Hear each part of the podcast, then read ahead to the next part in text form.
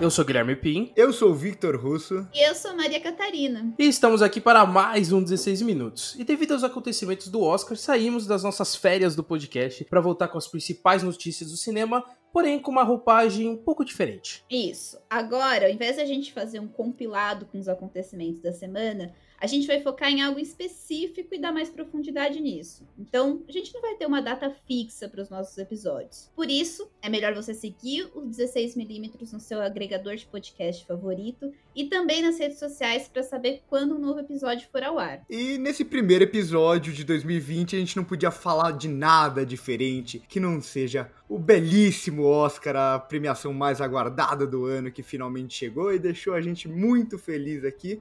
Mas o que a gente vai falar aqui não é sobre os vencedores, porque isso você pode ver lá no nosso canal do YouTube, que eu já falei sobre todos eles. O foco aqui vai ser mais a premiação como um todo. E como de costume, vamos começar no Red Carpet, né? Que apesar de ser muito marcado pelo glamour e pelas roupas chiquetosas dos famosos, tapete vermelho é também ambiente de muita homenagem, mas também de muita política. É, e aí eu já queria começar com um, um, terno que chamou muita a minha atenção e me deixou um tanto arrepiado e emocionado ao mesmo tempo, que foi a roupa do Spike Lee, que subiu ao palco para entregar o prêmio de melhor diretor, que ele tava com um terno todo roxo, como é a marca do Spike Lee, uhum. só que esse tava com um detalhe específico, porque era um roxo com detalhes em amarelo e com o número 24, tanto na frente quanto atrás, para homenagear o amigo dele, que era o Kobe Bryant, que morreu em 26 de janeiro desse ano. E o que faz total sentido, né? O Spike Lee, ele, além de diretor, ele é um grande fã de basquete, ele é um cara que tá em todos os jogos dos Knicks, entra na, na primeira fileira da quadra.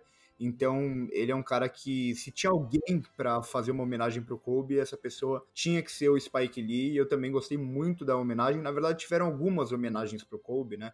Teve também no In Memoriam, teve também quando venceram curta animação e fizeram uma homenagem pro Kobe também, porque era um curta animação falando sobre a temática é, negra e, e, o Kobe tinha vencido também um curta animação, se eu não me engano, tinha sido o primeiro negro a vencer o curta animação, então foi bem bonito, né? Foi. Sempre. e quem chamou atenção também foi a Petra Costa, nossa representante brasileira por Democracia em Vertigem, que chamou atenção não só pelo seu vermelho PT, né, podemos dizer assim, Muito bom. como também ela só usou marca brasileira nesse Oscar, tanto de maquiagem quanto de roupa, então eu achei isso bastante interessante, que é uma forma de protesto barra apoio de uma forma totalmente indireta, mas muito forte. Assim. Não, teve gente também com, com bonezinho do MST. Foi muito legal, assim, e provocativo, eu acho, a, a, participação dela. Eu queria dizer que eu só, eu só me dei conta de que, assim, eu só liguei os pontos dela tá de vermelho e tudo mais muito depois, assim. Eu fui. Eu falei, ai, nossa, que lindo o vestido dela, né? E aí depois só que eu falei, gente, ela tá de vermelho, que afrontosa, hein, meu? então, mas é afrontosa pra gente, né? Porque lá, lá fora não faz diferença alguma. É, ela não. era mais uma. Sim, é, realmente. Mas é que a questão do. É, é, é a cor do comunismo, de qualquer forma, né? Então, mas eu acho que para eles não fez nenhuma diferença. Acho que aqui a galera ficou mais assim porque é a cor de um partido, né? Acho que a única coisa mais engraçada em relação à democracia em vertigem é que tinha uma galera falando: o Oscar não vale nada se democracia em vertigem ganhar. E aí Democracia em Vertigem não ganhou, e aí o Oscar voltou a valer. É, exatamente. não, e é legal que são as mesmas pessoas que se dizem patriotas e que devem apoiar o Brasil a qualquer custo, mas, enfim, isso é esse assunto de fora. Porque quem também estava com um vestido vermelho chamativo foi a Kathleen Dever, que ela estava com uma roupa eco-friendly, né? Que é uma questão de que era uma roupa sustentável, ou seja, ela foi feita, foi produzida a partir de materiais recicláveis. Não sei bem quais são os materiais usados para a confecção do vestido, mas eu achei legal. Porque é uma forma de protesto também. Sim. É, e também teve a questão do Rockin' Phoenix, né? Que que vai com a mesma roupa em toda a premiação, porque ele é um cara que, que gosta de bater de frente. E eu gostei muito do Rockin' Phoenix, a gente fala mais pra frente do discurso dele, mas ele era um cara muito anti-premiação, ele meio que continua sendo, só que ele viu que ele poderia usar essas premiações como uma forma dele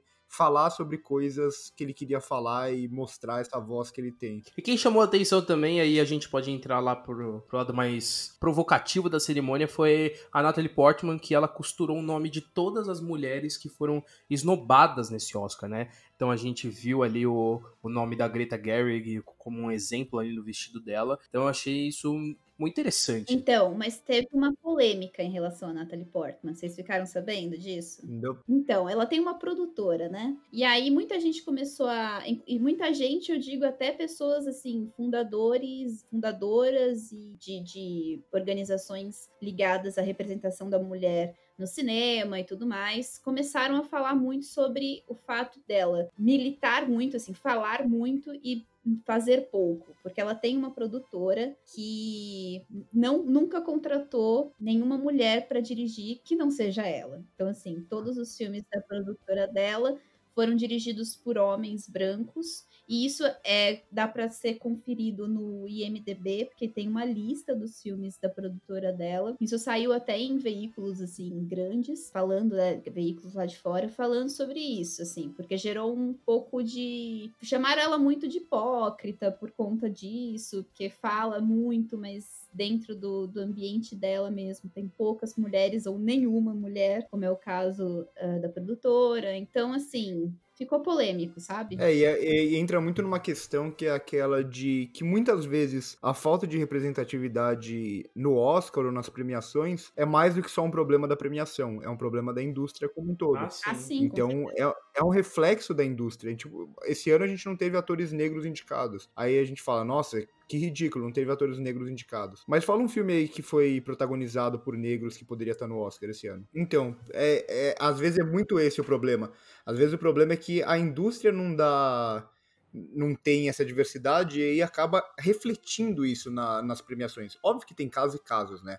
A Greta, por exemplo, deveria ter sido indicada, a Lupita deveria ter sido indicada. Tem ainda assim muitos problemas com as premiações, mas eu acho que não é só as premiações, eu acho que é tudo um reflexo de uma indústria que não é diversificada. É, e eu acho que ainda mais do que a Greta, se a Má não ter sido indicada, eu achei muita sacanagem. Mas aí é outro problema, aí é problema de campanha, aí a gente entra é, acho que mais pra frente e tal. A, o Retrato de uma Jovem Chamas começou muito tarde a campanha, porque era da mesma distribuidora de Parasita, eles acabaram meio que abandonando, entraram tarde demais, e acabou perdendo a chance de disputar. E foi aí que começou a cerimônia. Hello, neighbors! Tonight, we celebrate the art of storytelling. Oh, and the misfits, the outcasts, the misunderstood, those voices long deprived.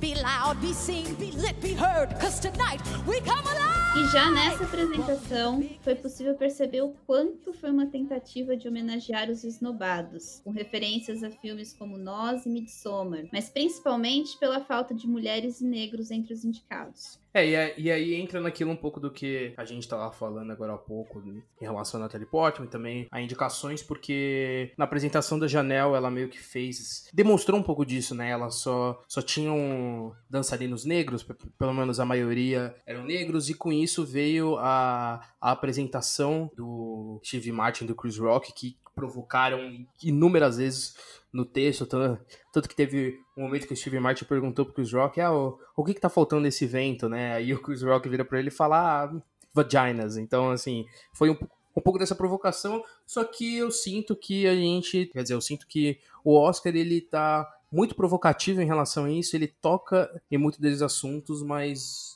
nada é feito. É, exato, é um ponto que o Oscar que tá cometendo esses erros, e aí o mesmo Oscar quer criticar os erros que o Oscar cometeu. Parece às vezes que quem planeja o que vai ter na, na premiação é uma pessoa diferente das pessoas que estão envolvidas nas indicações. Então elas olham as indicações e falam: não gostamos do que a nossa própria é, premiação indicou. Vamos provocar com isso daí. Mas fica bem estranho, né? Porque tipo, a academia não indica, só que aí a mesma academia falta, fala que tá faltando representatividade sendo que quem não indicou foi a própria academia.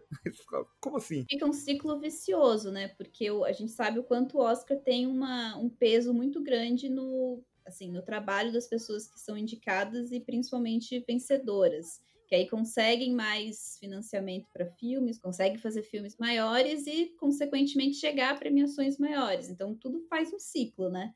se não indicar, também não vai ter nunca, assim, sabe? Vai ficar Uhum. pessoa- as mesmas pessoas competindo e ganhando o tempo inteiro. E aí entra muito na questão da campanha também. Eu acho que é, é um problema bem estrutural isso, assim, e que estão resolvendo de forma talvez um pouco rasa. É legal ter essas manifestações, é legal. Mas qual que vai ser a mudança estrutural? Quais vão ser, né, as mudanças estruturais para a gente realmente Exato. E eu sinto que eles escolheram essa estratégia de não ter um, um apresentador fixo, eu acho que para também dar um pouco mais de liberdade para esses discursos. Tudo bem que a maioria é roteirizado, mas só de você colocar uma mulher negra para apresentar um prêmio, acho- que já faz uma diferença maior. Tudo bem que é mais uma questão de audiência do que esse fator da diversidade, mas eu acho que também acaba sendo algo positivo nesse sentido, porque você cria uma dinâmica maior na premiação e isso acaba sendo mais, entre aspas, legal, até porque esse foi o Oscar com a menor audiência até agora, caiu de novo, mas ai- ainda assim você dá essa oportunidade de holofote, né? Tanto que tiveram dois artistas ali totalmente desconhecidos tendo voz, por mais que, sei lá, por dois ou três minutos, mas tendo voz, né? Então acho que é uma coisa legal de se, se observar. Isso que eu ia falar, Gui. Eu acho que tem um pouco disso, mas o fator principal é a audiência. A audiência vem caindo a cada ano e eles estão tentando se virar do jeito que dá para tentar recuperar a audiência, se abrir um pouco mais para um filme ou outro mais popular, diminuir a, a premiação que demorava muito, muita gente reclamava. Então, assim, acho que é mais uma tentativa do Oscar de tentar atingir é, mais o público, mas parece que não vem dando certo, né? Pô, até a Billie Eilish eles chamaram, então que teoricamente não tanto Billie Eilish quanto o Eminem você olha eles talvez não tinham eles não tinham nada pra fazer lá se a gente pensar bem assim eles não estavam indicados eles não tinham nada a ver e aí eles acabaram Exato, entrando é. e eles trouxeram esses números musicais como uma forma também de atrair o público o que eu gostei particularmente eu achei bem legal isso Sim, foram ótimas apresentações. É que, por exemplo, a Billie Eilish, pra mim, é uma tentativa muito clara de, atra- de atrair um público mais jovem, sabe? Normalmente, sei lá, que não tá acompanhando os filmes, mas que vai ver o Oscar pra ver ela cantando e tudo mais. Mas também a gente sabe que, assim, a pessoa pode depois catar um vídeo na internet, né? Então, E outra, essa questão da audiência por causa dela se segura, ou provavelmente até a primeira meia hora, até os primeiros 40 minutos, porque ela demorou todo esse tempo, o horário não ajuda, e quando ela foi se apresentar, foi pra ser uma apresentação que não é uma música dela, e foi por, por uma apresentação totalmente mais contida, porque era a parte memorial, né, Pra fazer uma homenagem para as pessoas que morreram. Então, ela nem aparece, não é uma música dela, então assim, foi uma tentativa de chamar público, mas eu acho que na prática acabou não funcionando muito bem. E a presença do Eminem, eu acho que acaba entrando em combate com tudo que a academia queria fazer, né? Porque ah, não, vamos dar mais voz com esses artistas. Começou bem com a Janelle Monet, apesar de ser uma de ter sido uma apresentação mais ou menos ao meu ver. E aí você traz um artista, um rapper branco que se mete em muita polêmica a cada declaração que ele faz, por ele ser muito machista, por ser muito homofóbico. Então, assim, em partes acerta, mas em partes erra, não sei. a academia tá parecendo um pouco a DC se organizando com os filmes. Eu acho que ela, ela não entende o que ela tem em mãos e não sabe o que quer fazer. Quer fazer um monte de coisa, mas ao mesmo tempo não faz nada. eu não duvido nada de, de que, sei lá, eles criem uma plataforma de streaming, sabe? E aí mudem a transmissão. não, tô zoando isso, mas assim, eles realmente vão ter que, que pensar em como que vai, como será dos, nos próximos anos, em todos os aspectos, né? Não só em questão de representatividade nos indicados, em quem vai apresentar as categorias, mas também em formato. Porque assim, eu achei até mais dinâmico, mas ainda assim não é assim, quem, quem não gosta, não assiste. A minha mãe tava vendo, dormiu várias vezes, entendeu? Ah, mas a verdade, gente, convenhamos que também muita da, da queda do Oscar, quem gosta de cinema assiste Oscar. É, o problema é que cada vez mais os estúdios focam em cinema blockbuster e cada vez mais as pessoas não se importam com esses filmes que estão no Oscar. E se você não se importa com os filmes que estão no Oscar, você não vai assistir o Oscar. Então eu acho que é muito mais uma questão do público do que o, o Oscar em si. Eu gosto das tentativas do Oscar de atrair mais público e tal, mas eu não acho que eles vão atrair um público que não liga pra cinema, sabe? Então, eu acho que é muito mais um reflexo do público, que os blockbusters dominam cada vez mais o cinema, do que do Oscar em si. Eu não vejo tanto culpa da ser tanto culpa da academia essa queda na, na audiência. Uma questão também de que não é uma cerimônia tão espetáculo assim. Vou fazer uma comparação meio, meio covarde, mas sei lá, vamos pegar um, um evento de futebol, uma é, se um você não assiste ao vivo, você não perde que tanta coisa, porque se você entra na internet e vê quem ganhou ou os discursos, é, é o mesmo impacto. Agora, o outro, se você perde ao vivo, você perde muita coisa. Né? Então eu acho que acaba sendo um pouco isso, porque o Oscar, se você assiste no domingo você assiste na terça, é a mesma coisa. Assim, você sabe quem já ganhou, então não tem muito isso, mas assim, pra pessoa que realmente, como você falou, a pessoa que ela não gosta de cinema, ela não se importa. É, então, até por isso, porque se uma pessoa se importa com cinema, mesmo que, que tanto faz assistir ao vivo ou não, ela vai querer saber na hora quem que ganhou aquele prêmio importante, sabe? Tipo, se a pessoa não se importa tanto, ela fala, ah, depois deixa eu ver quem ganhou o Oscar. Ah, ganha essa pessoa, ganha esse filme, legal, entendeu? Eu acho que é um, é um pouco disso. E é diferente até de outras premiações na mesma pegada, porque, tipo, o Grammy é muito pop. O Grammy é, tipo, uma das premiações mais pop que tem. Então, todo mundo assiste. Não sei se tem caído ou não, eu não sei dados sobre isso, mas o Grammy é mais ou menos a música que a grande maioria das pessoas é, escutam. A mesma coisa com o próprio Emmy. O M tem séries que todo mundo assiste ali, até por dividir em comédia, drama e tal. Então, tipo, as pessoas elas estão assistindo aquilo no Grammy, estão escutando aquilo. No Oscar, não tanto. Até porque a distribuição de cinema a gente sabe que é bem problemática. E aí eu fico pensando o quanto é um tiro no pé eles terem essa birra com a Netflix. Porque daqui para frente, muita coisa vai vir da Netflix. A Netflix vai apostar cada vez mais no Oscar. E, e ficar com essa birra pode ser uma coisa assim, cada vez. É o, a Netflix permite que mais gente assista os filmes que possivelmente podem estar no Oscar. E, e se eles realmente forem indicados e tudo mais. Mas essa, essa trava com a Netflix pode ser um, uma barreira de audiência. É, você também. falou isso. É, só, só já passando um recadinho para quem tá escutando, tem um, um, um vídeo nosso no canal que eu falo exatamente sobre esse assunto. E eu acho que não só é um problema pro Oscar, como é um problema pro cinema, né? Que a academia ela se vê como a guardiã da arte, a guardiã do cinema, só que a Netflix, que é uma das únicas produtoras e distribuidoras que deixam um diretor fazer o seu filme sem interferência do estúdio, e aí a academia não quer reconhecer os méritos da Netflix, não quer reconhecer como se fosse cinema. Então a relação com a com a Netflix, eu acho que é de uma hipocrisia, assim. É, isso refletiu muito no Scorsese, né? Que teve facilmente um dos melhores filmes do ano que acabou não levando absolutamente nada. É, e não só nele, né? Os outros, a Netflix foi, foi é, a distribuidora que teve mais indicados, teve, se não me engano, 32, e teve, ganhou dois prêmios. Então, assim, é um Desde o negócio... ano passado isso já, né, gente? É, Roma então... não teve ano, assim. ano, passado ainda Roma ganhou alguns porque não tinha como não ganhar, né? Porque era um ano muito fraco. Mas esse ano, assim, ficou muito evidente e a Netflix, ela já foi sendo, não só na academia, né? Ela foi sendo derrubada antes. O Globo de Ouro foi o primeiro a cagar completamente pra, pra Netflix e falar, ó, a gente, vamos, vamos tentar ditar a regra das premiações. E aí meio que todo mundo foi atrás nessa, né? E aí a Netflix já chegou muito fraca no Oscar. O, o, o irlandês, ele nas minhas apostas eu já falei, não ganha nenhum Oscar, porque ele começou a perder força nas categorias mais fortes, em direção, em filme, em montagem, atriz coadju ator coadjuvante e tal. Então, acabou se concretizando, o que é uma pena, né? Uhum. É. Mas falando no Scorsese, ele é o cara mais fofo da premiação. Esse cara é maravilhoso. Isso é verdade. As caras dele, ele tá sempre dando risada, ele tá sempre feliz. E Falaram que ele estava dormindo na apresentação do Eminem, o que é uma grande mentira, porque ele na verdade estava de. Você vê que claramente ele estava de olho fechado, curtindo pra caramba a música, uhum. e falaram que ele estava dormindo. Sacanagem. Scorsese é um Na ponto. cena que mostrou, mostrou que, tipo, ele tava de olho aberto e fechou o olho. É, é porque ele realmente, ele realmente tava com uma cara de sono. Eu dei uma risada quando apareceu ele.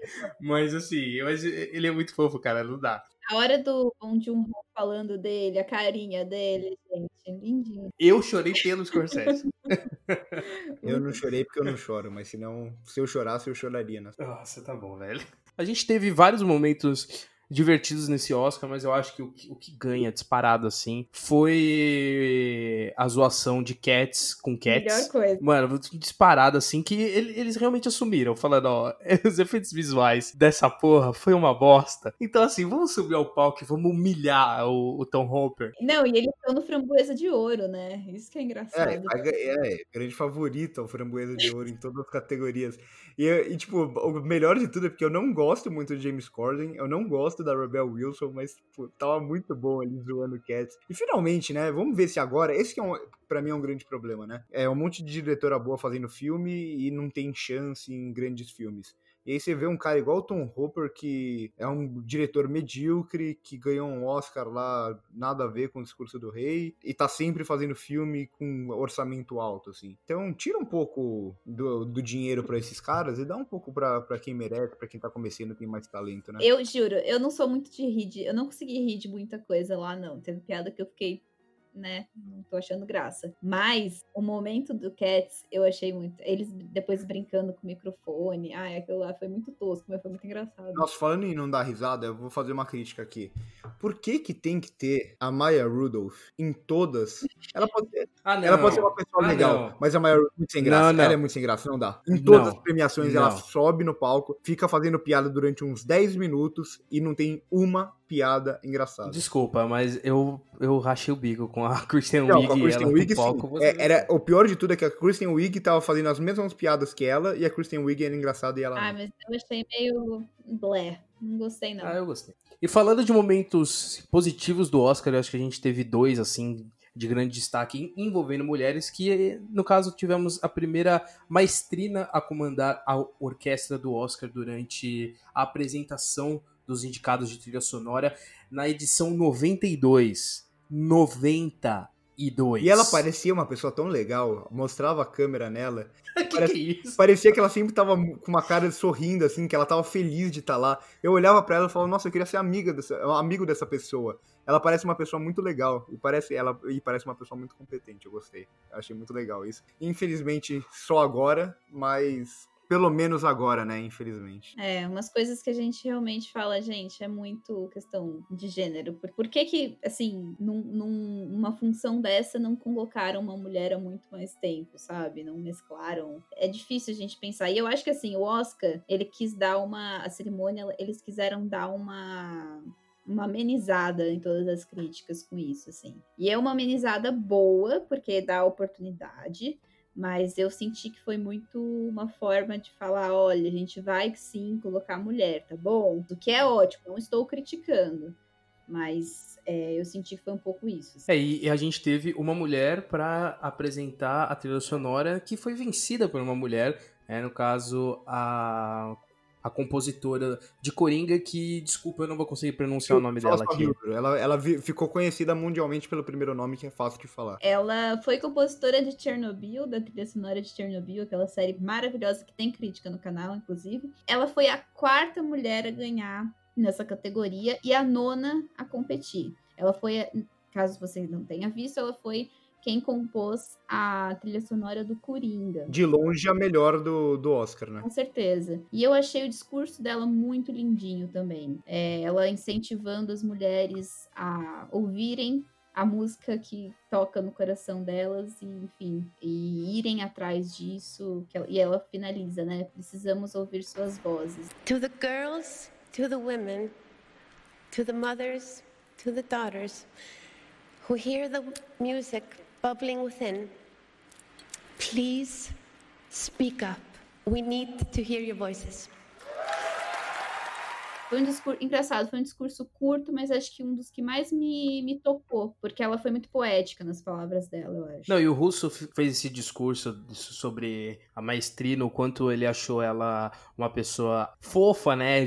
De estar tá feliz ali. Eu senti isso muito com a Hildur. Nossa, muito. eu vi ela muito emocionada, não conseguindo não conseguindo falar direito. Tipo, você viu a, a paixão dela em estar ali, a paixão dela pelo trabalho. Isso é muito foda de. Meu, e aquele negócio, ela ganhou, tipo, praticamente todas as premiações, ela era a grande favorita. É, eu acho que ela tinha quase certeza que ela ia ganhar, mas ainda assim, tipo, uma coisa é você saber que você ganha, vai ganhar, outra coisa é você ganhar um Oscar, né? Eu, eu achei ela de muito, muito fofa. Nossa, assim, adorei, adorei. Comecei a gostar mais ainda da trilha sonora de Coringa depois de ver ela subindo no palco. E é uma, só pra falar que assim, é uma área da, do cinema que tem pouquíssimas mulheres. Eu vi uma pesquisa que fala, uma pesquisa que fala de 2018, se eu não me engano, mas que foi publicada em 2019, e assim, 1,4% do, dos compositores dos maiores filmes são mulheres. Então, assim, é muita pouca participação feminina. E ver ela levar esse prêmio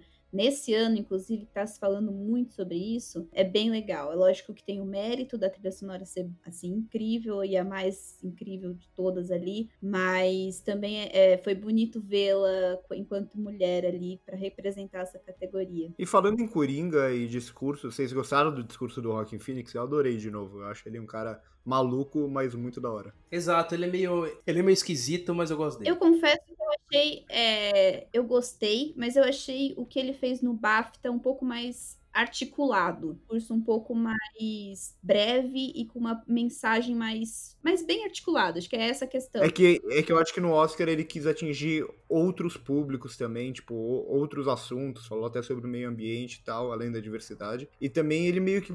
Eu senti como um pedido de desculpa, né? Porque o Joaquim Phoenix ele teve problemas na, na carreira, até de coisas que ele fez, de gente que ele maltratou, é, e até aquela questão dele fazer um documentário meio com a vida dele, só que publicamente ele se fazia passar por louco, enlouquecia todo mundo. Então, eu gostei nesse sentido, ele meio que falando, tipo, obrigado por quem me deu a segunda chance, mas talvez se eu não fosse branco, eu não teria essa segunda chance. Não, e ele falando do irmão dele também, né? ah, isso foi foda. Isso acaba sendo muito significativo. Essa hora eu quase chorei. Eu, eu gostei, eu acho que foi, acho que em termos de conteúdo, ele, ele atingiu mais coisas, só achei que foi um pouco prolixo, assim, muito mal. Sei lá. Acho que ele falou muito da cabeça dele, também teve muito da emoção, que é o que você falou. Querendo ou não, o Oscar é o Oscar, né? Mas diante de tudo isso, a noite ela acabou ficando marcada por um fato extremamente importante, não só para a cerimônia, mas também para a história do cinema. And the Oscar goes to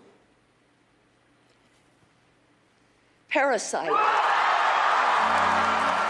Em 92 edições, essa foi a primeira vez que um filme de língua não inglesa levou o grande prêmio. O filme do sul-coreano Bong Joon-ho não marcou seu nome só na principal estatueta, mas também outras três, que foi a de melhor roteiro original, melhor filme internacional e melhor diretor, fazendo assim história. Tudo bem que muitas pessoas podem falar do artista, só que o artista, por mais que seja um filme francês, ele é, entre aspas, falado em inglês. É porque é um filme mudo, mas as legendas aparecem em inglês e a única fala que tem no filme, ela é em inglês, então não conta. Não, sem contar que o artista é um filme que fala sobre Hollywood, né? Pelo amor de Deus. Exato, é um filme francês, mas não é. É o filme francês mais americano de todos os tempos. Exato. E o que é mais curioso é que o cinema sul-coreano bom do jeito que é, nunca tinha tido uma indicação ao Oscar, nem como melhor filme estrangeiro. Nunca. Foi a única coisa que me fez esquecer que o Scorsese estava saindo zerado, que o irlandês estava saindo zerado. Foi melhor direção e melhor filme para esse cara maravilhoso que é o Bong Joon-ho. Não, e ele é um fofo, né, gente?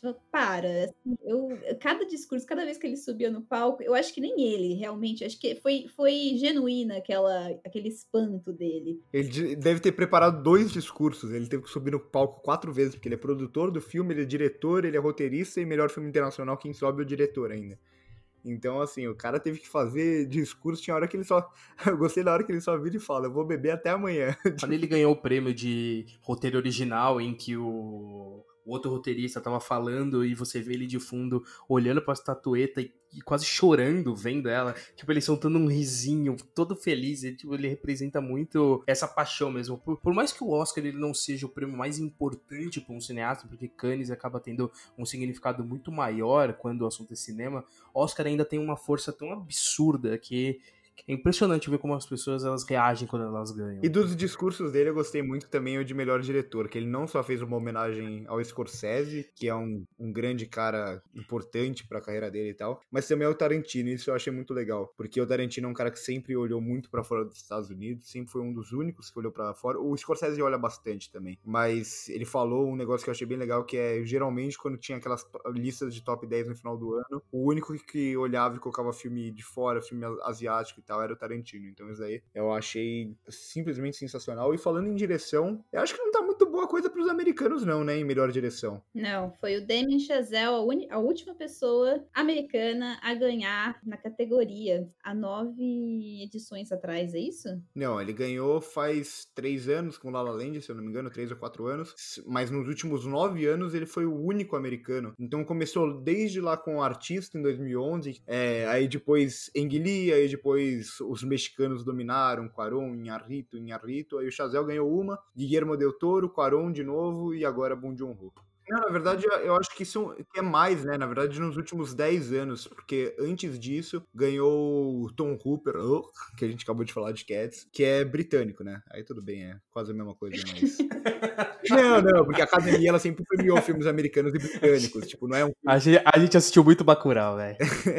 mas, mas isso aí, que é, é, isso aí é real, porque se você vai ver os membros da academia, os novos membros da academia, depois dos Estados Unidos, a maioria tá na, no Reino Unido. Então, assim, tem realmente uma influência grande dos Não tem, a ala britânica é muito grande, muito influente. E acho que o, o que é mais impressionante é isso, porque o PGA geralmente acerta melhor filme no Oscar, que é o Sindicato dos Produtores, e o DGA, que é o Sindicato dos Diretores, geralmente acerta melhor diretor. E no PGA, a ala que é menos representada é a ala britânica. E aí, 1917 ganhou o PGA e faltava parte da ala britânica, que provavelmente vota em 1917, porque é um filme britânico, até ganhou o BAFTA e tal. Então, por isso que eu não, não acreditava muito na vitória de 1917. Mas, enfim, pela primeira vez, eu acho que a questão do voto preferencial foi útil, porque ninguém deve ter colocado o Parasita abaixo do quarto lugar, né? E acho que isso deve ter exatamente. pesado muito. O que é legal, né? Porque esse voto preferencial ele permite muito boicote. Então, tipo,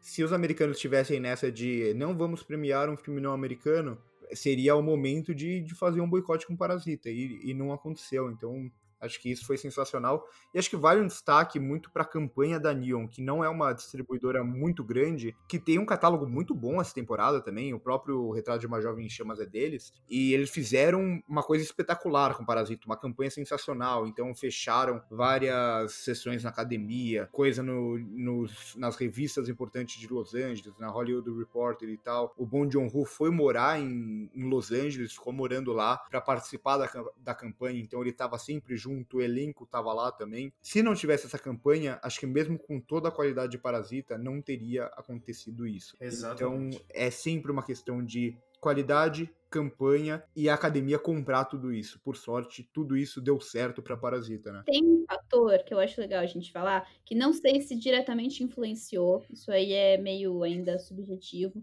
mas, ó, desde. Isso aqui é fonte do, do Hollywood Reporter também. 39% das pessoas, dos votantes que entraram desde 2016, são pessoas de fora dos Estados Unidos. É lógico que depois vem Reino Unido. Mas é, eles, inclusive, divulgaram um mapa muito legal de todos os lugares uh, onde tem pessoas votantes, né? Por exemplo, o Brasil, 28 pessoas desde 2018, desde 2016 entraram, e a, e a Coreia do Sul, 28 pessoas também. De qualquer forma, eu acho que, a passos de formiga, estamos distribuindo melhor é, os votantes da academia. Eu acho que está um pouquinho mais internacional.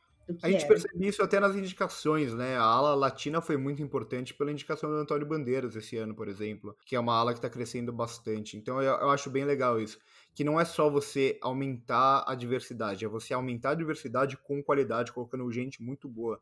Uhum. A gente vê uhum. até os brasileiros que estão votando no Oscar são pessoas muito boas do meio. Então acho que isso é muito legal. É assim, e, e, tomara que isso ajude também outros filmes não precisarem fazer esse lobby absurdo que o Parasita teve que fazer, porque com certeza eles agiram de uma forma em que um, um filme americano não teve o mesmo trabalho para agir, até porque eles eles moram lá, então é muito mais fácil de você, ter contato, você passa o ano numa indústria em que você conversa mais, enquanto Parasita tem que fazer tudo isso em, sei lá, três, quatro, sei lá, cinco meses ou, ou, até um pouco mais, enquanto os outros filmes estão numa vantagem muito, muito mais absurda. Então, tomara que essa distribuição diminua esse trabalho também, porque eu acho que é um esforço muito absurdo. Tudo bem que tem a recompensa, mas ainda assim é um, é um absurdo que nem todos os filmes conseguem. Eu acho que, exemplo, se A Vida Invisível tivesse a mesma força que Parasita teve, ganharia também, talvez, não sei. Mas ainda é muito distante a realidade de, de uma parte para outra. Eu acho que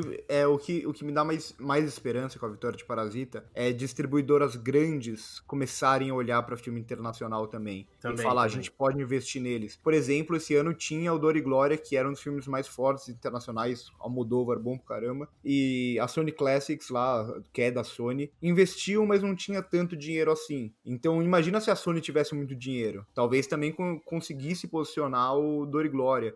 Então, eu acho que é muito isso. Até filmes que aparecem em festivais, às vezes não tem distribuidoras, eu acho que é um momento onde distribuidoras grandes podem começar a olhar esses filmes para comprar os direitos deles e poderem posicionar eles melhor pro Oscar. Porque a academia mostrou que tá aberta. Só que ela tá aberta enquanto tiver uma boa campanha. Se não tiver boa campanha, vai continuar não sendo indicado. Então, eu acho que é, é mais pelo caminho de torcer para as pessoas investir, para as distribuidoras investirem nesses filmes, de investirem em campanhas é, para esses filmes também conseguirem disputar de igual para igual, entre aspas, com os filmes americanos, britânicos e tal. E falando nesse ponto, eu acho que é fundamental a gente enxergar também como a Disney acabou não saindo tão vitoriosa, né? A Disney que saiu comprando Deus e o mundo e existia esse medo de como seria essa monopolização e a gente vê no Oscar um reflexo diferente, porque eu acho que é, de destaque só tava com Ford vs Ferrari que ganhou, né? Acho que Jojo Rabbit, acho que era da Disney também, da Fox barra Disney. Né? Mas ainda assim, os grandes prêmios, tirando o roteiro adaptado do Taika, o resto foi tudo de outras distribuidoras e a Disney ficou, acabou ficando, com, entre aspas, com os prêmios menores, assim,